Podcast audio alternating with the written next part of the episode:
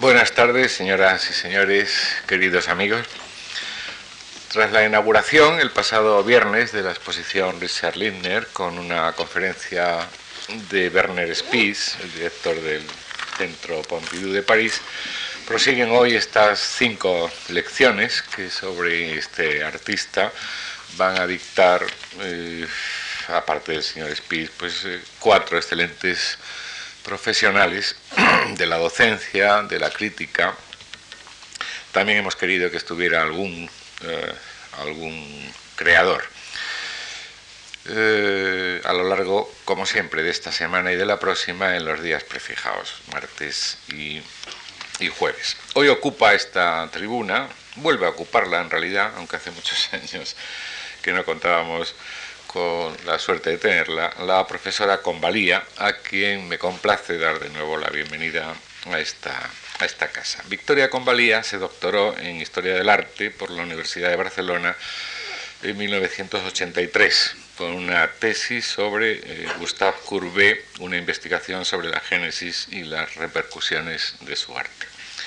Ya era en realidad en aquella época profesora eh, en aquella universidad, en la Facultad de de Bellas Artes. Y desde ese mismo año, 1983, es profesora titular de su universidad, ocupándose preferentemente de materias como vanguardias clásicas, el arte de 1945 a nuestros días, crítica de arte, etcétera, etcétera. También desde ese año, 1983 y hasta 1999, ha sido titular de la sección de arte de la edición catalana del país y como tal la hemos leído aquí en Madrid y en toda España muchas veces. Desde marzo de 1996 es directora artística del Centro eh, Cultural Tecla Sala en el Hospitalet de Barcelona, un centro que se está haciendo en estos momentos y que ya está prácticamente creando de la nada. La doctora Convalía ha sido eh, comisaria de muchísimas exposiciones, tanto en España como en el extranjero, desde 1977, año en el que fue comisaria de la sección española de la décima Bienal eh, de París, hasta este mismo año en que ha sido responsable de la exposición Cómo nos vemos, imágenes y arquetipos femeninos en eh, su sala. Ha participado también en innumerables seminarios y conferencias y sus artículos y sus textos para catálogos, textos de introducción y catálogo y catalogación eh, son también abundantísimos y su mera enumeración nos quitaría eh, muchísimo tiempo del que no disponemos. No me resisto, sin embargo, a citar algunos de sus libros, como La poética de lo neutro, Análisis y crítica del arte conceptual, un libro editado en Barcelona por Anagrama en 1975, dos libros de, la, de, los que ha sido editora, dos libros colectivos, en 1980 El descrédito de las vanguardias artísticas, Barcelona Editorial Blume, o el excelente estudio sobre Picasso, editado en, en el 81 por Gustavo Gili, también en Barcelona. También ha escrito monografías de artistas contemporáneos como Antoni Tapies, en el 84 o Raffles Casamada en el 88, ambos en las excelentes ediciones de La Polígrafa, también en Barcelona. Y eh, sus últimos libros, en el 90, por ejemplo, El descubrimiento de Miró, Miró y sus críticos, editado por Ediciones Destino, y actualmente en prensa, eh, en, la, en, las prensas universitarias de Princeton y en el 96 Picasso miró Opera Incrociate en, Milán, eh, Gabriele Mazzotta, editore.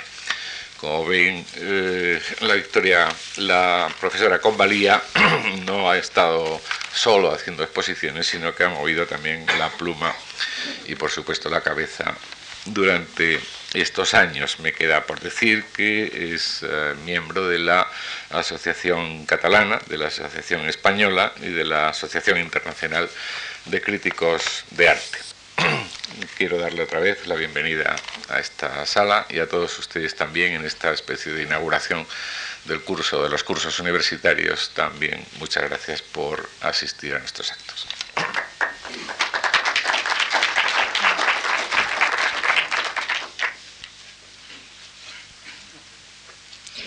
Bueno, muchas gracias.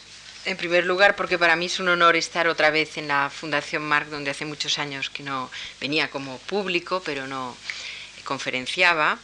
Y porque para mí, además, la Fundación está asociada a toda una serie de exposiciones siempre de tan altísimo nivel que recuerdo incluso desde que yo era estudiante. Yo creo que se debió inaugurar cuando yo estaba acabando la carrera y que para nosotros en aquellos momentos, a finales de los 70 o mitades de los 70, era un, como un oasis eh, europeo de nivel internacional, cuando en España era muy raro ver grandes monográficas de artistas de primera fila.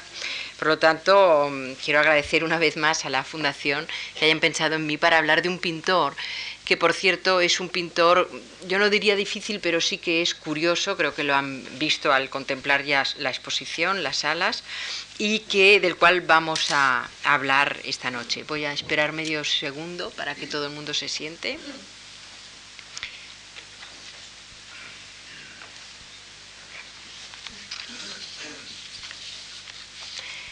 Bien, vamos a hablar de Richard Lindner, eh, que tiene una historia curiosa. Hoy todavía estaba leyendo los anuncios que hay en la Guía del Ocio o en otras eh, eh, publicaciones más especializadas que lo califican de inclasificable y he pensado que tenían toda la razón porque realmente no es un artista ni del pop art, ni evidentemente del expresionismo abstracto, no tiene nada que ver, ni de la llamada simplemente eh, nueva figuración o nuevos realismos en Europa, no sabríamos dónde inquibirlo. Pero esta falta eh, precisamente de, de claridad es lo que también le da su personalidad. Aún ayer, yo ayer estaba en Berlín, que, en donde se está acabando una bienal y una feria buenísima por otro lado, las dos cosas, estaba diciendo que tenía que volver rápidamente a España para dar esta conferencia y había gente de Nueva York que decían, ah, Lindner, cuánto se había hablado y ahora parece que no se habla y que en cambio qué buen pintor es. ¿eh? Es un poco el comentario de gente... Eh, un poco del métier de gente refinada, de gente que ha visto muchísima pintura, que a todos nos parece que es bastante Lindner un pintor de pintores, un pintor para saborear, un pintor que pueden pasar o puede haber vaivenes en la moda, pero que siempre seguirá siendo un gran pintor. Quizás sus, eh, para hablar un poco de su fortuna crítica, porque esto yo lo recuerdo, había visto una exposición de él en la Galería Maek hará muchísimos años, eh, es un pintor que logró su máxima llamémosle poder de convocatoria, su máxima fama en los 60, sobre todo entrados los 60 y en los 70, ¿eh? y murió a finales de los 70, es decir, muy al final. También es cierto que es un pintor que había empezado tardísimo su carrera, o sea que nos encontramos un poco como con Mondrian, que en realidad empezó cuando tenía 50 años. Sobre su vida, digamos brevemente, ya que mi charla es la primera, eh, que él había nacido en Hamburgo, en realidad es un pintor, no solo por el nombre, se llama Lindner, sino que es muy alemán.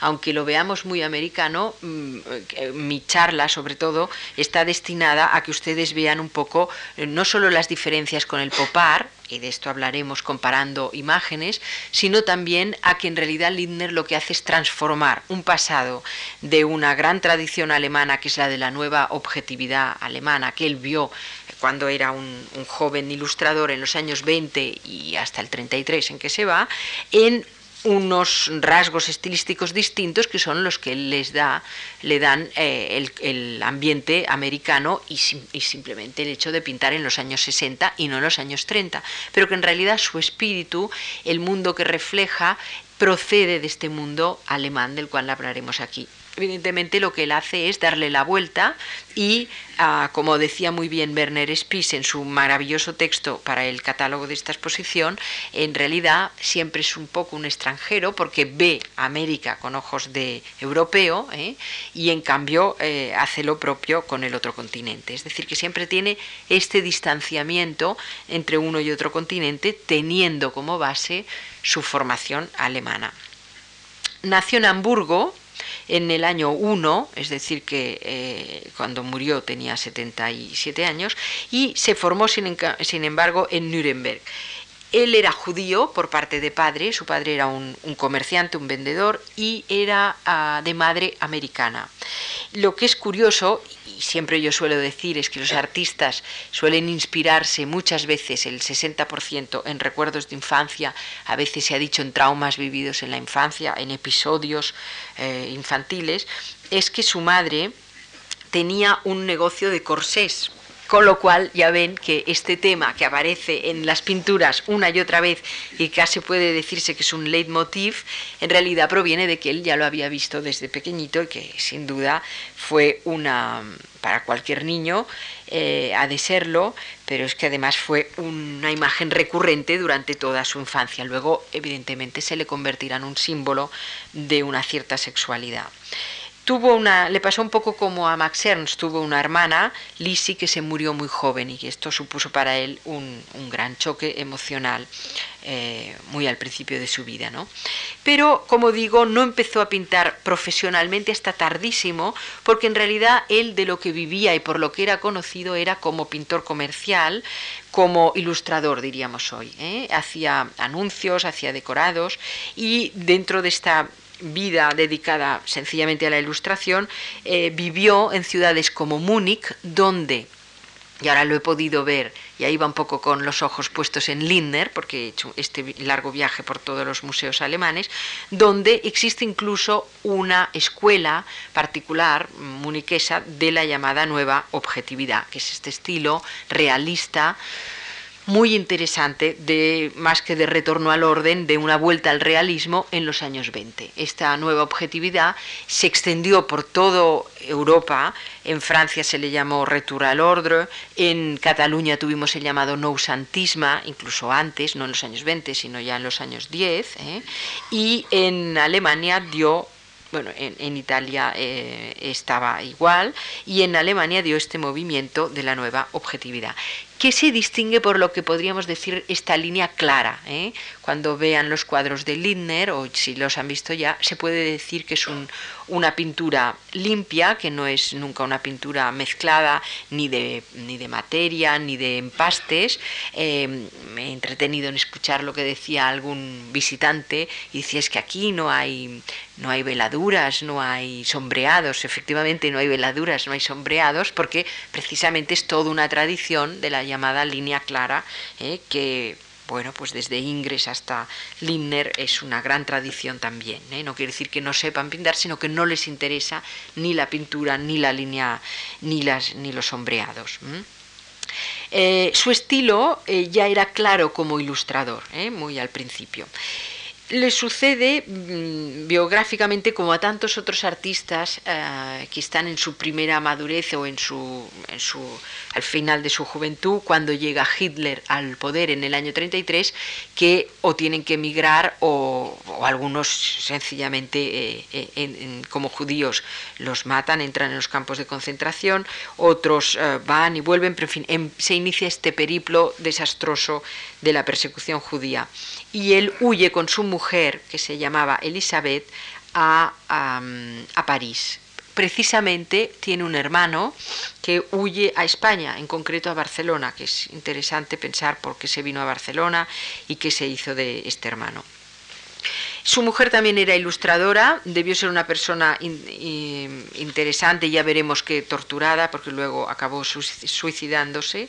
Y el hecho es que los dos huyen a París, donde evidentemente eh, él descubre los grandes museos, descubre el surrealismo, descubre, como él dice, Bateau, Delacroix, aunque sean artistas que no tengan nada que ver con su pintura, él se imbibe de toda una serie de, de pintores franceses. Y yo creo, no, no he leído más que lo lo que existe a mano sobre él, a lo mejor hay alguna tesis o algo, pero yo les propondré alguna influencia de, eh, de Balthus porque creo que seguramente tuvo que ver pinturas de Balthus en los años 30, antes de que, de que se fuera a Estados Unidos.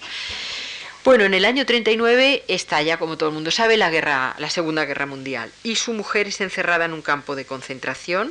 Eh, Jacqueline Elizabeth tiene un nombre doble, y finalmente ella sí que se puede escapar a Nueva York, Pero también es cierto que en este interregno, porque a él lo arrestan, lo arrestan en el año 39 y lo meten en otro campo de concentración, del cual se escapa, por cierto, pero su mujer se va con un amigo de, de Lindner que se llamaba Joseph Borstein y esto acaba, esta historia eh, acaba en la separación de ambos eh, cónyuges. Lindner, como digo, se escapa del campo de concentración y llega finalmente a Nueva York el 17 de marzo del año 41. Y allí les era a todos los europeos muy difícil, pero también se tendría que decir que había una colonia eh, de europeos donde no solo había judíos, sino también estaba Duchamp y estaba Breton, que no lo eran ni mucho menos. Estaba también muchos intelectuales de izquierdas que no estaban de acuerdo con el régimen nazi. Allí Lindner se hace amigo sobre todo de otro gran dibujante muy afín en espíritu, que es Saul Steinberg, y también amigo de gente que no tiene aparentemente nada que ver con su arte, pero que son grandes artistas como Cornell, como Cuevas, el mexicano Cuevas, como de Kooning, como Philip Gaston, incluso como Magritte. ¿eh? De Magritte se era muy amigo y también hay algo del espíritu de Magritte en, eh, en Lindner. Pero no solo esto, sino que también allí conoció a, refugiados alemanes importantísimos de todo este mundo del cual en realidad él proviene, como son Kurt Weill, ¿eh? el gran compositor, como la famosísima Marlene Dietrich, es decir, que Lindner eh, no solo es el mundo del a veces del cabareo, de la prostitución o de la noche que le gusta y que refleja o de los burdeles en sus cuadros, sino que también él estaba asociado a una serie de, eh, o von Stenberg, de personajes que ya lo habían eh, expresado en sus películas, en sus músicas o incluso hasta en su vida privada. Por tanto, ya digo, llega a Nueva York en el 41 y se pone a dar clases el recordemos que solo es un ilustrador todavía y se pone a dar clases en el también famoso Pratt Institute, que eh, todavía existe, que es un lugar buenísimo para aprender sobre todo dibujo y ilustración.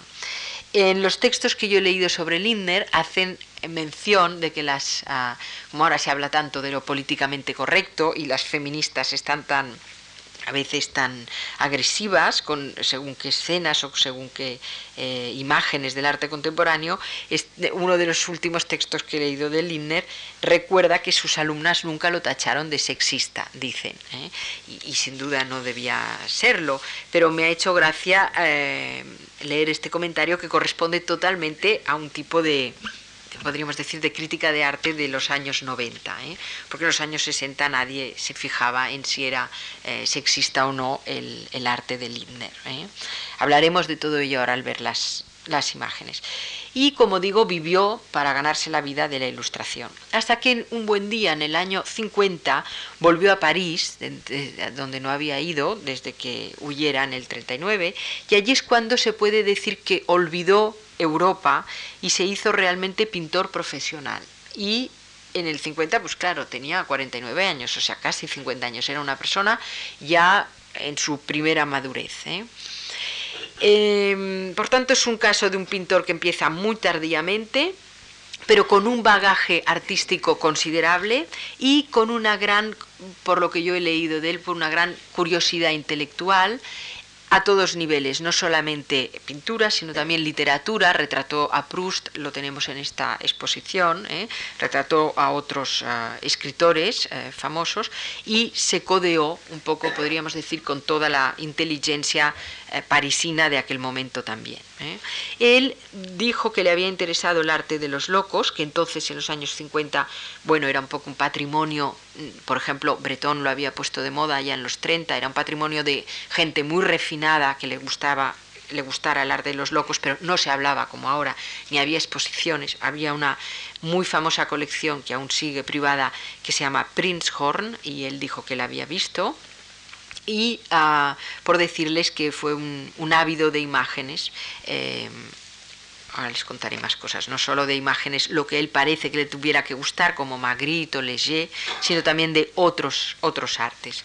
Dentro de sus ah, pasiones, eh, más que como coleccionista, eh, porque todos los artistas guardan en su atelier y en su casa objetos, está el de los juguetes, que es otro de los temas que veremos en esta exposición, en las diapositivas que yo les enseñaré, y parece que en Nuremberg él tenía su cuarto inundado de juguetes. ¿eh? Los juguetes eh, son un, tema que no aparece tampoco tantísimo ¿eh? en el arte y que por lo tanto no solo son un recuerdo a la infancia si los pinta un adulto, sino también un poco un fetiche y que puede tener alusiones sexuales por el lado fetichista. ¿eh? Bueno, eh, sobre la vida ya solo decir que a partir de los... empieza a pintar en los 50, enseguida empieza con un estilo que apenas cambiará, es decir, entre los, el año 50 y el 78 en que muere, prácticamente marca su estilo y enseguida vemos que es Lindner, hay ligeras variaciones, pero no hay cambios bruscos, quizás porque empezó ya mm, de, mayor. ¿eh? Y eh, también, por ejemplo, decir que eh, al morir ya se había hecho muy famoso. Hizo una primera exposición en el 53 sin ningún éxito, pero en cambio la que ya hizo en el 61, que fue como el inicio de una serie de exposiciones importantísimas, ya es un pintor que se puso de moda, que lo vendía todo. Piensen que lo llevaba primero Nödler y luego la Galería Maecht, es decir, que estuvo representado por las galerías que eran una potencia en aquellos, en aquellos momentos. ¿eh? Vamos, por tanto, ya a ver las... Ah, vamos a empezar a comentar las diapositivas. Iremos hablando de su estilo viendo las imágenes. Pasemos la primera a lo que hemos decidido de llamar mano derecha.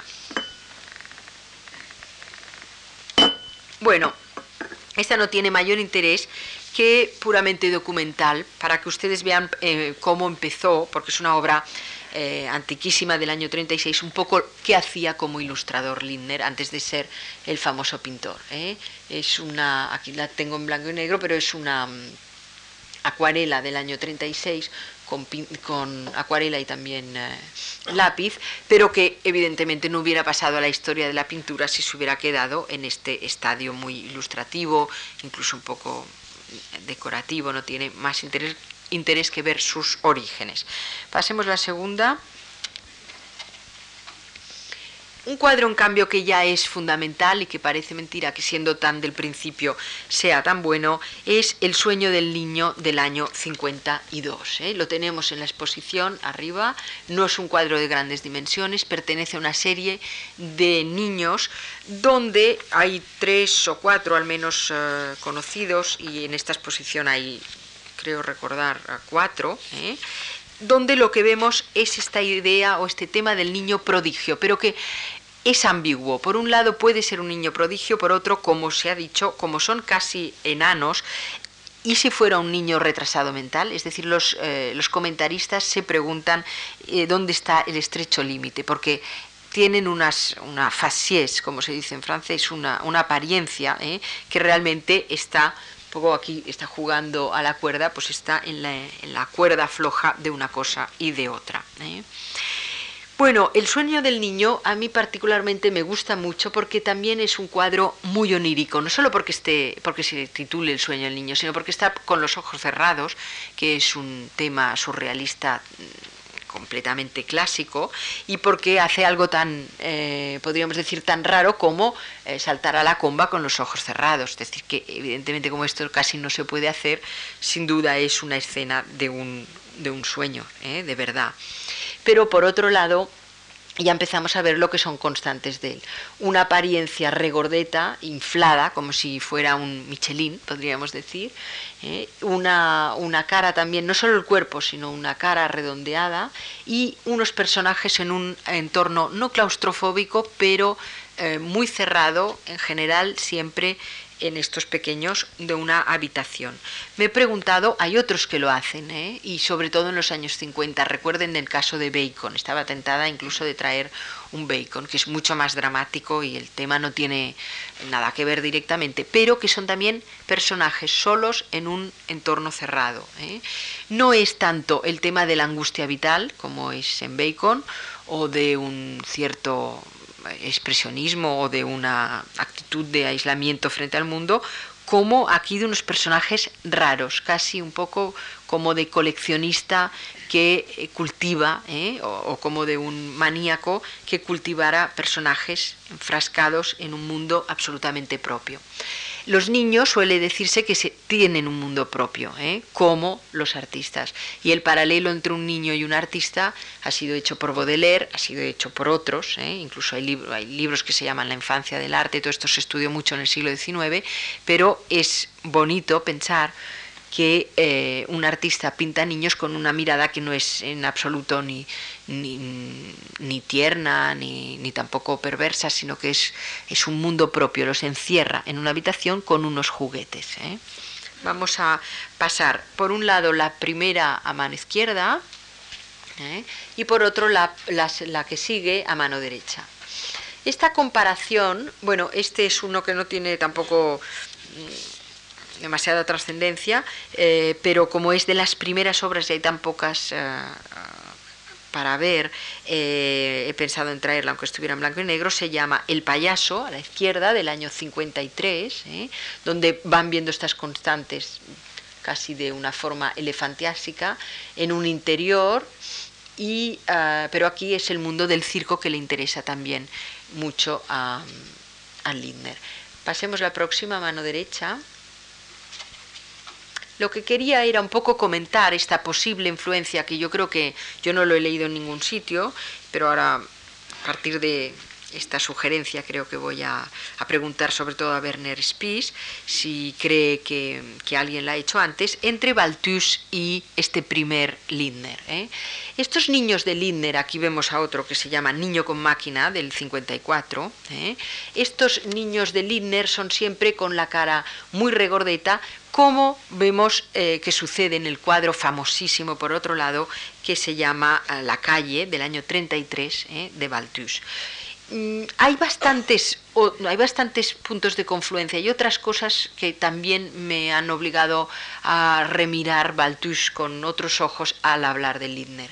Por ejemplo, hay este tiempo detenido, esta calle pintada en el año 33, pero que, bueno, básicamente no se sabe de qué van vestidos estos personajes ni de cuándo es esta, eh, esta escena, porque hay este extraño personaje eh, rubio, esta niña que va casi imitando Piero de la Francesca, los vestidos de, del Renacimiento, en cambio hay una niña mm, vestida como de la época y una persona, la de negro, que va vestida como anticuada.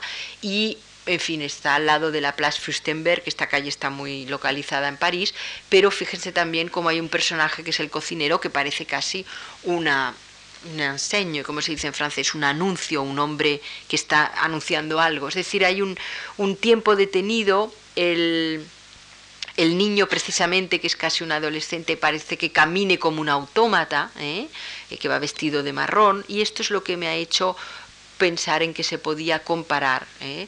Con la pintura de la izquierda, porque no solo hay un misterio, no solo hay que no sabemos muy bien lo que hacen los personajes, sino que hay también esta idea de un tiempo histórico eh, ambiguo, unos niños con la cara muy redondeada, una sexualidad evidentemente en Balthus eh, mucho más perversa, no sé si ustedes saben que en realidad tuvo que cambiar el cuadro porque cuando lo compraron eh, creo que fue un museo americano, le obligaron a poner el vestidito de la niña, o sea que es una anécdota poco terrible sobre esta obra de Balthus, pero conocida, ¿eh? pero que en realidad, como siempre sucede en Balthus, los niños y las adolescentes y los adolescentes siempre están en una sexualidad, no sé si llamarla un poco perversa, en todo caso eh, más ambigua que la normal, entre comillas. ¿eh? Por eso he pensado que iba muy bien esta comparación. Estoy segura de que Lindner vio eh, obras de Balthus, porque este cuadro del año 33 eh, a él le suceden muchos otros, eh, y Balthus era una persona que estaba empezando, pero que causó mucho impacto su pintura. Por lo tanto, entre el 33 y el 39 pudo verlos. Es algo que yo le propongo además mirar con calma. En cuanto al niño, vamos a volver a nuestro a nuestra obra de Lindner en cuanto al niño con máquina, también es un cuadro fascinante a pesar de tamaño medio, porque en realidad también podríamos pensar que está lleno de referencias. Por ejemplo, ¿no recuerdan ustedes las máquinas de Picabia? ¿Eh? Es decir, eh, cuando Picabia hace toda su serie maquinista en los años 20, que en realidad son una paráfrasis de los sentimientos humanos, las máquinas no están vistas ni por la fascinación que implica la máquina, ni como un catálogo de máquinas, ni como una cosa realista, sino porque él establece una comparación entre los sentimientos del hombre y las máquinas y de hecho se está anunciando o está diciendo que todos eh, eh, somos bastante como una máquina, que es lo que luego diría 50 años más tarde Andy Warhol, pues estas obras dadas de Picabia fueron tan impactantes y además, además tan eh, subversivas, porque no había nada más que máquinas, a veces con títulos diciendo, he aquí una mujer, he aquí un, niño, he aquí una señora, ¿no? he aquí, que estoy segura de que esto tuvo un impacto en Lindner. Lo que hace Lindner es ponernos uno de estos niños inteligente o no, ¿eh? en todo caso extraño, delante de una de estas máquinas, que no sabemos, bueno, yo no entiendo nada de máquinas, pero que no parece, no sé si hay alguien dentro del público que la pueda identificar, pero que no me parece a mí que tenga una función muy determinada, en todo caso, hace de, de fondo al niño que a su vez también tiene un extraño artilugio. Mm, vean cómo, pinta ya Lindner, es decir, siempre con tintas casi planas, ¿eh? con un dibujo de línea muy clara Efectivamente hay sombras, pero casi metálicas. En esto eh, lo extrae de Leger y de Malevich, de los cuales hablaremos inmediatamente, y con estas figuras que se ensanchan, no solo las mujeres, sino también los niños y los hombres, inmediatamente después de la, de la cintura, sobre todo mucho más. Los pies son enormes y sobre todo los muslos eh, y las piernas en general son enormes, lo que hace que las manos nos parezcan enseguida demasiado pequeñas. Vamos a ver otra mano derecha otro niño con máquina. Se llama igual, se titula igual, es del año 55, ¿eh? un año posterior. Y aquí lo tenemos con un extraño oh, artilugio, yo creo que muy bonito, es un timbre, pero a la vez hay ruedecitas, no sabemos, es casi como para matar pájaros, pero es eh, musical. Y eh, el niño tiene la particularidad que está encima de una peana. Esta peana nos recuerda por eso he traído la otra, aunque fuera en blanco y negro, el amor de Lindner por el circo. ¿eh? Y el circo es un tema que no solo está en Picasso, está en Picasso, está en Miró, está en Chagall, es decir, el circo era una fascinación para todos los artistas del momento, pero incluso anteriores, de principios de siglo hasta, yo creo que la fascinación por el circo dura hasta los años 40. Porque el circo además era mucho más interesante que el circo actual. El circo actual se ha vuelto una cosa masiva y por uno que haya ah, realmente fascinante, eh, la televisión ha invadido todo de una forma tal, incluso el, cine, el cine en color, eh, claro está, ya no digamos internet, el vídeo, todo lo que tenemos en estos últimos 10 años, pero piensen que en los años 20 la gente iba al circo, como hoy en día se va al cine, y la gente seguía las estrellas de circo y era un despliegue de color y de vestidos y de música y un poco podríamos decir de era un espectáculo como las performances hoy en día, o sea, era muy popular. Popular a nivel popular para todo un público de todas las edades, como quizás alguno de ustedes todavía lo ha visto en su infancia, yo también todavía lo he visto, y popular mucho entre los artistas, ¿eh? que, eh, por ejemplo, Miró tiene toda una serie llamada Le Cheval du Cirque, Picasso ya no digamos, los Saltimbanquis, y llega, como vemos, hasta Lindner.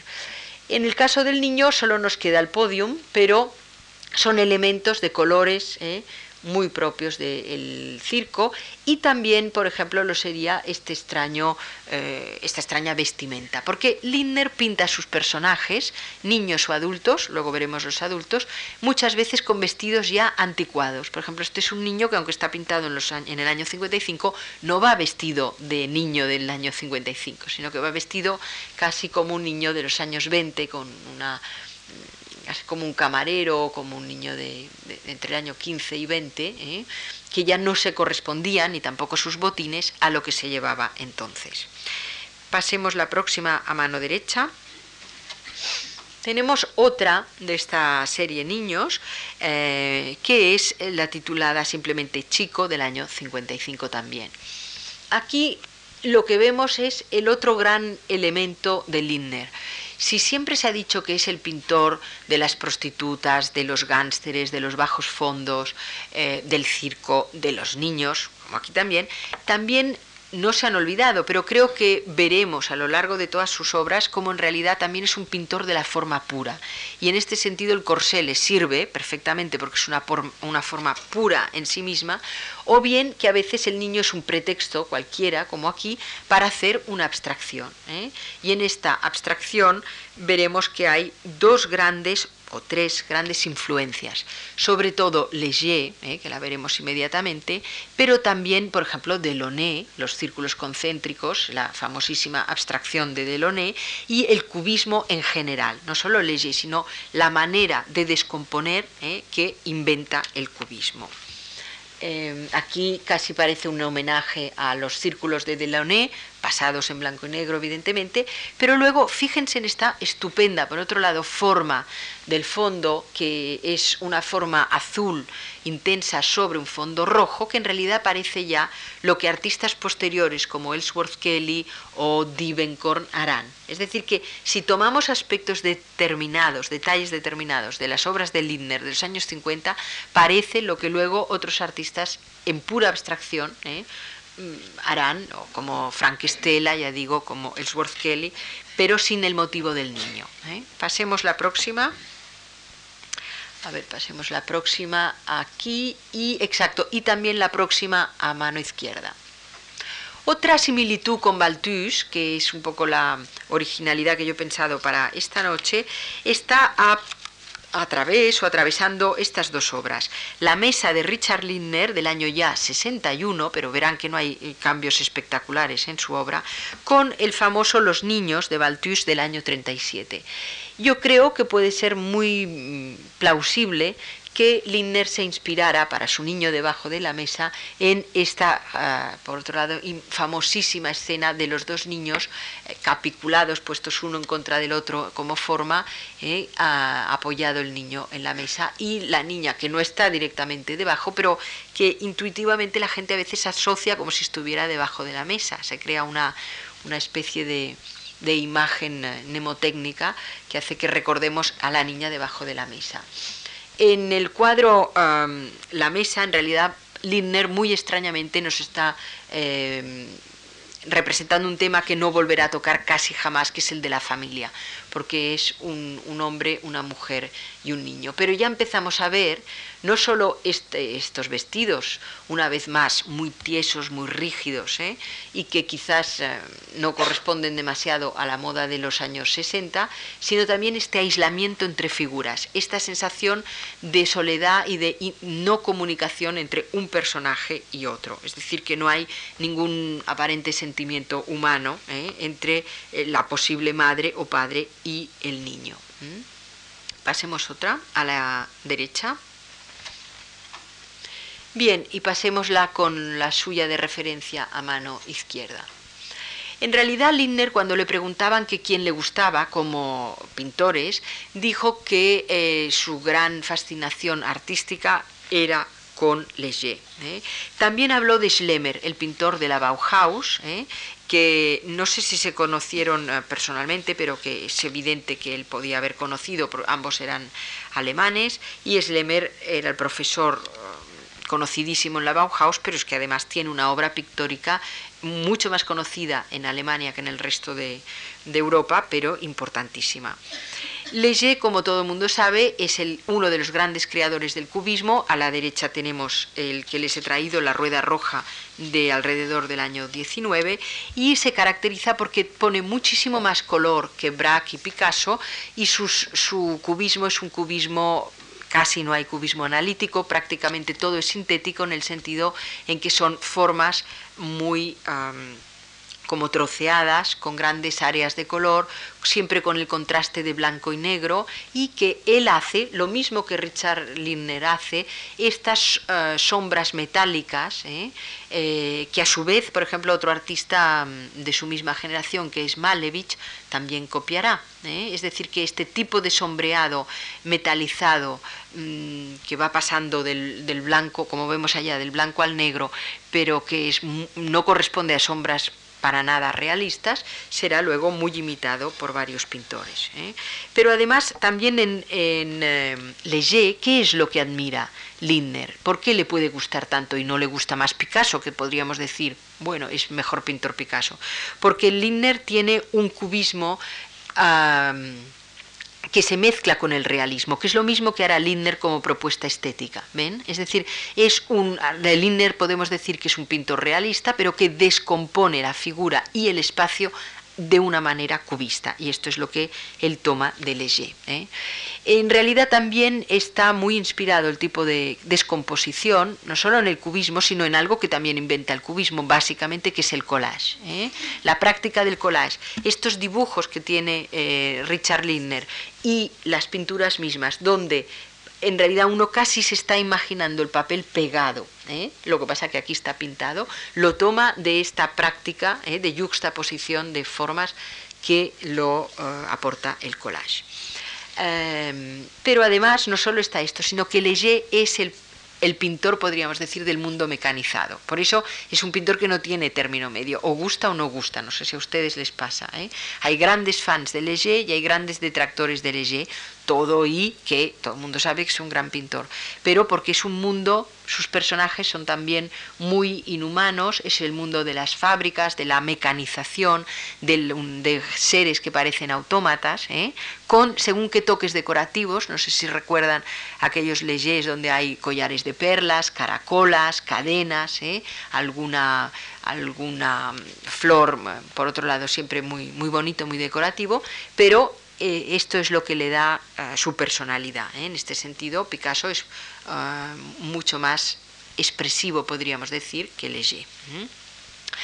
En el cuadro que comentamos de Lindner, a mano para para ustedes a mano izquierda es El secreto de 1960. En realidad es una diapositiva mía muy antigua, los colores son un poco más vivos como los que vemos en la sala y los que las otras diapositivas que he traído, pero ah, es un cuadro tan importante que no podía dejar de, eh, traerlo. ¿eh?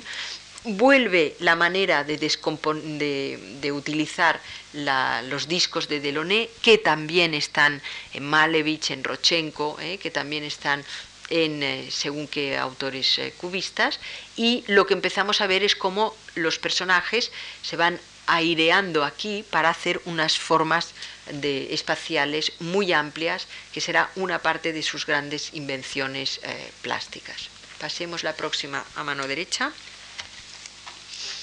Y aquí ya tenemos una obra típica, no puedo decir de segunda época, pero típica del estilo maduro de Lindner, que es la titulada 42, calle 42, ¿eh? del año 64. Pasemos la próxima a mano izquierda. Y que ahora voy a compararles con obras del pop art, precisamente para ver las diferencias entre uno y otros. ¿eh? Lindner se sintió fascinado al llegar a América, como tanta gente, por el mundo de Manhattan y por el mundo de las calles cercanas a la calle 42, donde están todos los teatros, están las luces de neón, están también los burdeles, está, eh, son los barrios de la, ahora no tanto, pero todavía de la prostitución, ¿eh? y es un poco la quinta esencia del mundo urbano. O sea, cuando asociamos lo que es Manhattan, cuando asociamos lo que es la gran ciudad y la modernidad, pensamos, y además el cine lo ha inmortalizado, en la calle 42. ¿eh?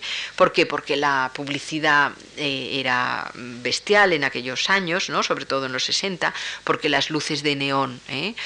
fulguraban. Ah, hoy en día ya la, la publicidad quizás es un poco distinta y la televisión se ha comido la publicidad un poco en la calle, pero en aquellos años era un impacto visual terrible. Y esto es lo que, de lo que se apropia a Lindner. La calle 42 eh, nos muestra también algo típico de su estilo, que es la duplicación, la simetría, el hecho de que hay muchos personajes que se desdoblan o bien que realmente un lado y el otro son casi iguales y que casi se podría jugar a decir eh, cuál es el error, cuál es la diferencia entre la derecha y la izquierda. ¿eh?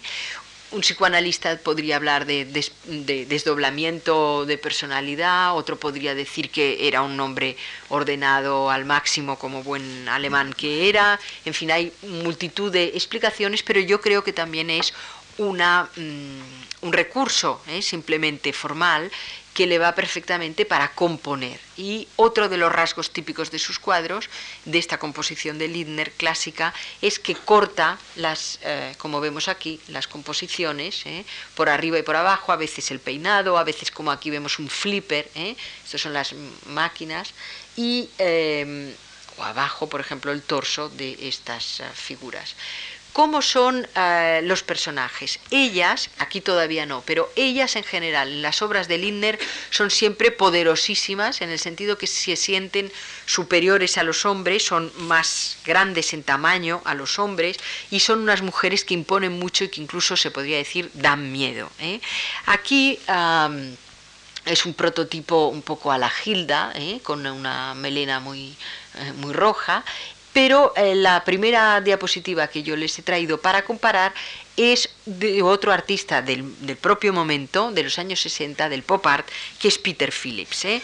La obra ah, con la cual comparamos la calle 42 se titula Sincronizado, es del 62, es decir, es unos nada, dos años anterior, pero vean cómo en el espíritu del pop art estaba este amor por, la, por los grandes anuncios de la calle, por las, eh, por ejemplo, no sé si hasta qué medida se ve bien, pero en cada estrellita hay un desnudo femenino, por el mundo de las pin-ups, ¿eh? Eh, por el mundo de la, del erotismo ya muy franco. Los años 60 son los años en que pornografía ha habido siempre, pero hay una especie de, de boom de la pornografía, hay una libertad de costumbres, sobre todo a finales de los 60, y hay todas estas revistas que salen, el Playboy, etcétera, con las, eh, las llamadas pin-ups en sus portadas.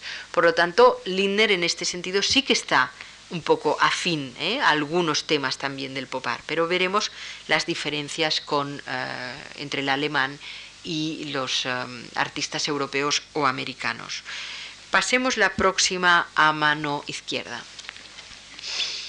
Bueno, ¿cuál sería la diferencia realmente entre Lindner y el pop art? Ya que en algunos libros quizás ustedes se lo encontrarán incluso asociado al pop art.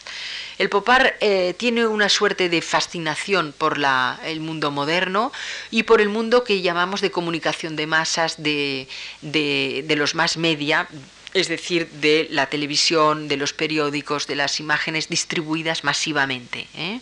Eh, todos estos fenómenos que ahora vemos empezaron en los años 60. Hoy en día todos nos comunicamos por Internet de una forma rapidísima, pero esto es lo que ya aparecía entonces, en los años 60, por ejemplo, con la televisión. De repente, la gente con la televisión, un una persona de Egipto podía saber eh, seguir una telenovela americana, ¿no? Y esto era lo que era absolutamente impensable 25 eh, años antes. ¿eh? Esto fue la gran revolución en la comunicación en los años 60. Esto hizo que se crearan los mitos, por decirlo de alguna manera, universales. ¿eh? Mitos como Liz Taylor, como, em, eh, eh, por ejemplo, todos los, em, todo, en general se pudo decir que los artistas del cine todo, actrices, actores, se convirtieron rapidísimamente en mitos a nivel mundial. Y esto había pasado, pero con limitaciones unos años antes. Se crea también el mito de la mujer moderna, y la mujer moderna es lo que describe Richard Hamilton, por ejemplo, en, algunas de sus obras, o la que vemos aquí, preferido traer algo más original porque se parece también más a Lindner, de Martial Raís, del pintor francés, ¿eh? Que en realidad más que Popar es un nuevo realista, esta señora titulada Rose, ¿eh? del año 62, donde lo que hace Marcel Raís es integrar la moda del momento, que por cierto está volviendo a pasos agigantados porque todas las chicas jóvenes se visten exactamente ahora como en los años 60 y 70, están copiando la moda absolutamente igual, pero lo que hace Raís es ponerle este neón, que en realidad esta es una obra enorme, inmensa, y vean cómo los labios están rodeados por un neón que se enciende y se apaga. Es decir, que incluye la publicidad de neón, que entonces era muy nueva, ahora nos parece una cosa clásica, pero la pone en los propios labios de neón. ¿eh? En vez de labios de rubí, labios de, neón. Pasemos otra del pop art, un famoso Andy Warhol, pasemos la próxima mano izquierda, que es Liz Taylor, ¿eh? y eh, Andy Warhol se dedicó realmente a coger los eh, prototipos del mundo del, cine, pero también em, de la moda. Y no solo esto, sino que él flirteó con la moda, creó moda, ¿eh? jugó con la moda. Es el momento en que se mezclan las, las disciplinas, no se sabe si Andy Warhol es director de cine o pintor o publicista o escenógrafo, porque en realidad lo es todo. ¿eh? Es el momento en que los, los, eh, los pintores, los artistas se convierten o quieren ser, que es lo mismo que volvió a pasar en los años 60, tan famosos como los actores de cine. Y por un momento lo consiguen con Andy Warhol. ¿eh? de él es la famosa frase de todo el mundo tiene derecho a 15 minutos o debería tener derecho a 15 minutos de fama en su vida, ¿no? Y se la inventa él como tantas otras cosas que inventó Andy Warhol.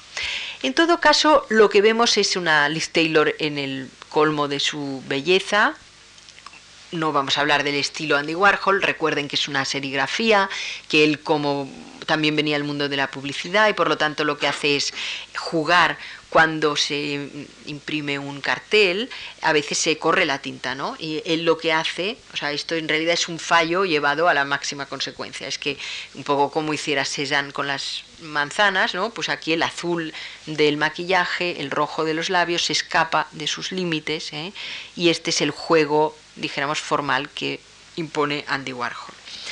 Pero Andy Warhol lo que tiene es que para él todo el mundo es también como una máquina. En esto estaría un poco cercano a Lindner, pero veremos que Lindner no proviene tan directamente de esta tradición como más bien de una mirada que a mí me parece que es le da una vuelta de tuerca, seguramente por provenir directamente de Europa. Pasemos la próxima a la izquierda. Este es un Tom Besselman, otro americano, y es una obra también, todas son famosísimas y paradigmáticas del pop art, se llama Baño. En realidad es una instalación eh, hoy en día curiosa porque entonces no había tantas instalaciones como ahora, es decir, que tiene una parte de realidad, la puerta real, la, la, la papelera de baño es real, la cortina también, y él eh, hace esta serie de desnudos que les llama mm, Great American Nudes, o sea, grandes desnudos americanos, donde ya a los desnudos les ha quitado directamente el rostro. ¿eh? Es decir, que es un poco como simplemente la silueta, la esencia de lo que podríamos decir el atractivo, el sex appeal de la mujer americana. Nos la pone en el baño que entonces era un poco el emblema de la vida americana, porque eh, la gente que ya tenga más de 40 años quizás recordará que en, aquellos años 60 no todo el mundo en Europa, ¿eh? ya no digamos en otros países, tenía un baño moderno. Y cuando se veían películas americanas se decía, oh, qué baños tiene y qué cocinas tienen. ¿eh? Y esto es lo que hoy en día nos hace bastante gracia, pero mm, entonces era una realidad. Es decir, que Great American Nudes era en alusión también al baño americano. Pasemos otra mano izquierda. Hay en el pop art una sexualidad distinta como es la de Hockney, la del inglés Hockney, que como él es homosexual y hace gala de su homosexualidad, nunca se, no solo nunca se mm, escondió de ello, sino que hizo de esto, podríamos decir, su bandera, ¿eh? y que el 50% de sus em, de sus obras son directamente sobre sus amigos, sus amantes y son mucho, podríamos decir, en vez de Great American Nude, pues Great Homosexual Nude, porque en realidad este es el tema de David Hockney. ¿eh? Está también una cierta, siempre en el pop hay esta frialdad, hay esta falta de expresión y el tema de Hockney es sobre todo el de las piscinas, el de las piscinas ah, que él trata maravillosamente bien, el de las piscinas californianas que le dan para jugar como aquí en una manera muy inteligente con los reflejos del sol en el agua que nos lo convierte en una pintura casi abstracta.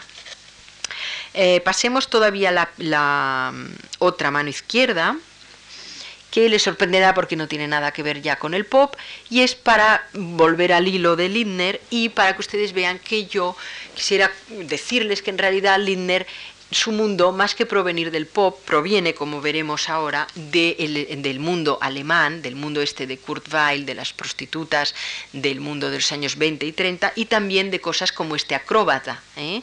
Es decir, no directamente de este acróbata delicioso del año 33, una figura de museo, pero que sí sus figuras, como veremos ahora, parecen articuladas ¿eh? de una forma totalmente artificial, y ya todos ellos parecen muñecos, sin vida propia. Pasemos la próxima a la derecha em, y la próxima a la izquierda. Bien, mm, esta obra de Lindner a mano izquierda, a mano, bueno, para mí, eh, es la que hemos eh, dicho mano derecha, se titula West 48 Street, es del año 64. Y la he traído con este famosísimo Picasso, eh, titulada Margot, del año 1.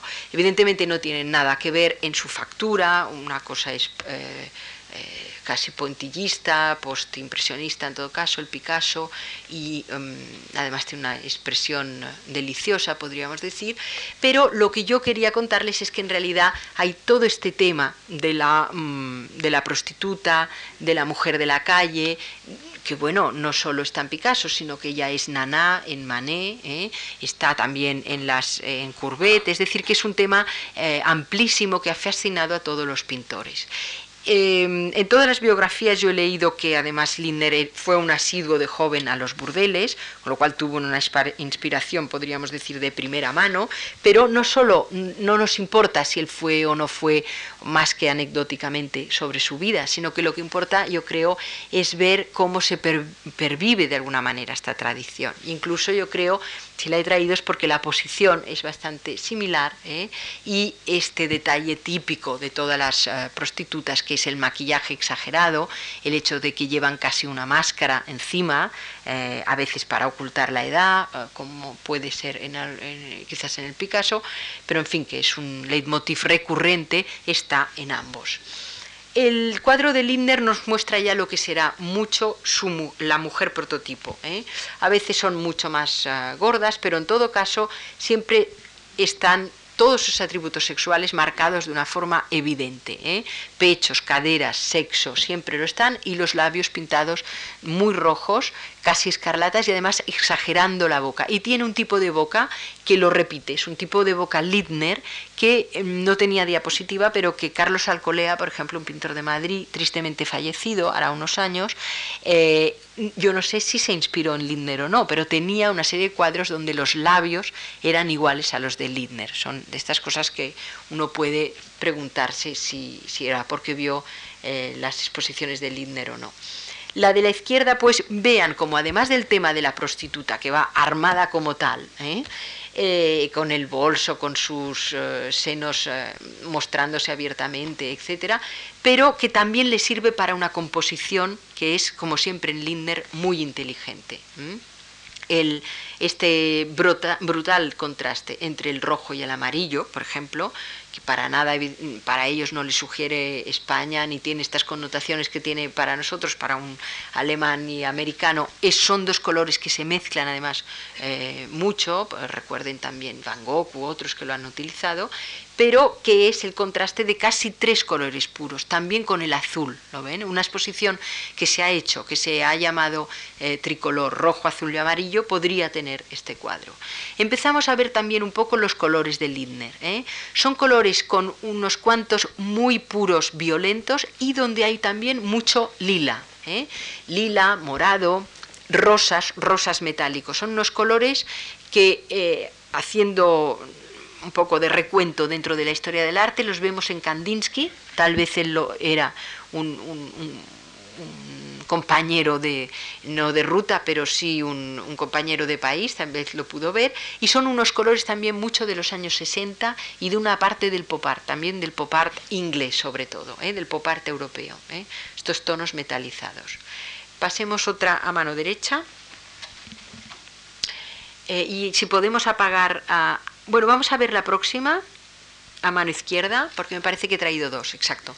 Entonces, dentro de esta tradición, olvidémonos un poquito de la próxima, mm, eh, no nos hemos sincronizado muy bien, pero dentro de esta tradición alemana del mundo de la prostitución, tenemos un maravilloso precedente. Este precedente es Grotz, también está Autodix, evidentemente, pero yo no quisiera dejar de recordar estos dos grandes maestros que son otros inclasificables, porque la gente los ha puesto a veces en el movimiento Dada, porque participan participaron en el movimiento Dada y luego los ha puesto en el expresionismo alemán porque también participaron en el expresionismo alemán. Pero también como son realistas y muy exagerados, se les puede poner, sobre todo Todix, dentro de la nueva figuración. Es decir, son artistas que lo que tienen es una atmósfera, un ambiente. ¿eh? Este ambiente es el de, eh, había una película incluso que lo retrataba muy bien, El huevo de la serpiente, es el del Berlín o el de la Alemania entre las dos guerras. ¿eh? Entre la, cuando se ha acabado la del 18 y no ha estallado la del 39, este Berlín de los años 20, donde se atrae, Berlín fue un centro de atracción, no solo de artistas, artistas, músicos, escritores, ¿eh? y donde había una gran crisis económica, pero también donde se movía precisamente por esto grandes cantidades de dinero, donde la gente eh, se arruinaba y luego se hacía rica en, pocos años. Y la criminalidad era muy alta, y esto es lo que retrata eh, sobre todo Grotz. Grotz nos retrata mucho el mundo de la prostitución y el de los grandes burgueses y también el mundo del crimen asociado al de la prostitución. Por ejemplo, en, este, en esta famosa obra es un, ha habido un asesinato en la calle y como buen expresionista ¿eh? lo que él hace es distorsionarnos la perspectiva, eh, la figura del muerto y aparece un cadáver, etcétera, etcétera. Es decir, no hay la frialdad glacial de un Lindner que ya ha pasado por otro continente y ya ha pasado por la posguerra, pero en realidad la huella, la raíz está en este mundo berlinés de Grotz y de Dix. Pasemos otra. Bueno, apaguemos aquella, la de la izquierda. Vale, y vamos a ver esta magnífica de Lindner que se llama Doble Retrato del año 65. Eh, no tenía, ah, no, perdón, quiero comentar un poquito esta. No tenía ninguna de Gordillo, pero hubiera sido una buena comparación, porque Gordillo, lo recordarán, y yo creo que vio muy bien a Lindner, tiene todos unos años donde hace dobles retratos. ¿eh? Y mm, también está por estudiar, pero sería muy bonito si alguien un día hiciera el impacto de Lindner, ¿eh? no sé si alguno de los conferenciantes lo hará, en la pintura española de los años 70 que yo creo que lo tuvo, 60 ¿eh? y 70, pero sobre todo 70. Este doble retrato del año 65 yo lo encuentro fascinante porque es la exageración total de estas mujeres prepotentes, eh, casi armadas ¿eh? de, de, una armadura y que tienen, por otro lado, este doble pecho visto frontalmente Picasso lo ha hecho en más de una ocasión, es decir, podemos distinguir su, fuente, pero que tiene estas gafas demenciales un poco como las que llevaba Peggy Guggenheim estos días que se ha hablado de ella en los periódicos, pero que no solo era Peggy, eran todas las, eh, las solemos asociar a las millonarias americanas y a las un poco eh, estrambóticas, ¿eh? personalidades asociadas al mundo de la moda en los años 60, unas gafas que hoy en día estarían de moda totalmente una vez más. Bueno, son como robots y se ha dicho que lo que retrata a Lindner es la incomunicación y en definitiva la guerra de los sexos. Vamos a pasar otra a mano derecha. ¿Cómo son sus hombres y mujeres? Como digo, las mujeres eh, imponen, las mujeres casi dan miedo, están eh, vistas como máquinas, pero mm, con todos sus atributos sexuales, pero además con eh, unos trajes que a veces nos pueden recordar las vestimentas de los sadomasoquistas. Eh, mucho cuero, mm, cinturones, eh, estas máscaras que por otro lado también enlazan con la tradición del, del mundo del, del, Berlín y de la prostitución de los años 30, pero que también son de las escenas sadomasoquistas, y en algunos casos, como aquí, muy exageradamente sus atributos sexuales vistos. Pero en cambio, la técnica del collage y de la fragmentación aplicada a veces al cuerpo, como vemos. ¿Dónde está la mano? ¿Dónde? Hay una que la vemos, pero ¿dónde está la otra? Es decir, uno puede acabar casi de recomponer estas figuras como en un puzzle y nos costaría, y una vez más la ven cortada por abajo, ¿eh? nos costaría ah, encontrar una globalidad a estas, ah, a estas mujeres. Pasemos otra en esta derecha. Este es un dibujo que se llama Solo adultos. Yo encuentro que está es una pieza estupenda, muy refinada, donde veríamos el amor de Lindner por, eh, podríamos decir, toda la parafernalia fetichista. No solo tenía todos estos juguetes en su casa, coleccionaba, debía ser, como todos los coleccionistas, un maniático, coleccionaba también arte primitivo, así lo vemos en las fotos de su taller, y aquí es este altísimo botín y los altos tacones ¿eh? eh, típicos de estas escenas de sadomasoquistas, pero con, y además con el letrero de solo para adultos, pero con un timbre que es a la vez un, seno femenino ¿eh? y que puede ser también indirectamente una alusión a la obra de Duchamp que decía Prière de toucher, toquen. Pasemos otra. Esta es una obra, yo creo, de las más importantes de Lindner, genial, que tienen en la exposición y que se llama Ventana Trasera del 71 y que quisiera comentar y comparar a dos más. Pasemos la próxima mano izquierda. La próxima. Vale, que es la eh, también muy muy conocida obra de Picabia, La Noche Andaluza. ¿eh? Em, Sangre Andaluza y Noche Española, tiene dos títulos. Bueno, es evidente que se ha inspirado en esta obra. ¿eh? Esto sale en todos los libros. Este contraste picaviano entre el blanco y el negro, este contraste entre dos zonas de color, aquí muy sobriamente en Picabia, blanco y negro, pero también esta extraña figura de la izquierda de un negro bailarín. Eh, siluetado, como también lo está la escultura clásica, esta alusión a los puntos sexuales en forma de dianas en el Picabia, ¿eh? que parece que este, los dardos vayan a dar ¿eh? a los ojos, al cuello, al, y está marcado el corazón, está marcado el vientre, el sexo, es decir, es como un poco los dardos del, amor o del deseo sexual, ¿eh? pero con esta figura que aparentemente no sabemos a, a, qué viene, que es el baile y que es una silueta y que alude además al baile andaluz. La misma idea de silueta, muy bonita por otro lado, está en la obra de Lindner, en una escena casi de, película erótica prototípica, ¿eh? de una mujer que se desnuda y un gángster o bien un chulo o bien ¿eh? un personaje casi de cantante de tangos a mano derecha, que es la versión masculina de este hombre urbano. Yo creo que tal como él nos ha dado la idea de esta chaqueta, donde además no le vemos la, mano, la lleva al hombro. No solo aquí es una de las pocas imágenes donde el hombre parece prepotente, sino que también hay múltiples alusiones ¿eh? al voyeur, pero también simplemente al, al, color en sí.